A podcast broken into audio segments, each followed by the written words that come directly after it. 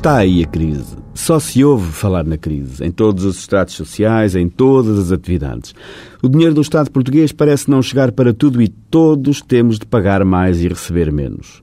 Mas importa refletir em que termos esta crise se vai refletir na área da justiça.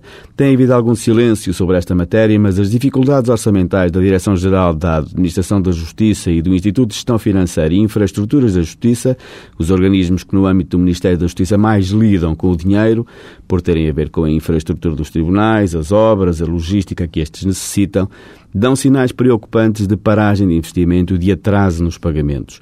Situações que, até final do ano, têm tendência a agravar-se. A crise é uma boa desculpa para tudo, mas é também uma boa desculpa para o que quisermos que seja. E é nestas alturas de crise que as opções principais têm de ser feitas e a justiça devia ser a prioridade máxima por ser o cimento armado de toda a sociedade.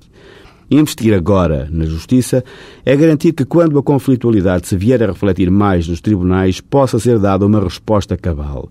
E não há dúvida que as execuções vão aumentar, as falências vão aumentar, os despedimentos vão aumentar, os incumprimentos contratuais vão aumentar.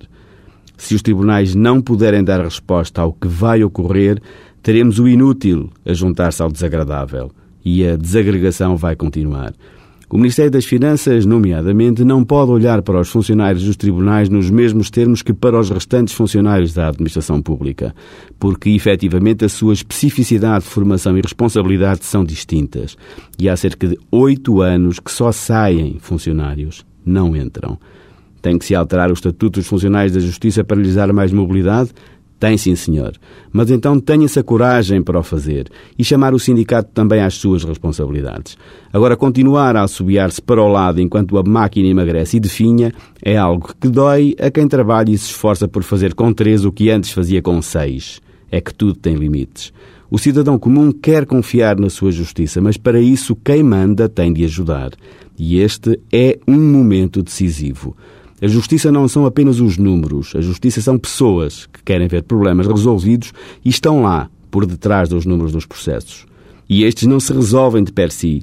Precisam de gente a tramitá-los, a levá-los para a decisão, a cumpri-los. E a informática não chega. Haja, pois, sensibilidade e visão de futuro.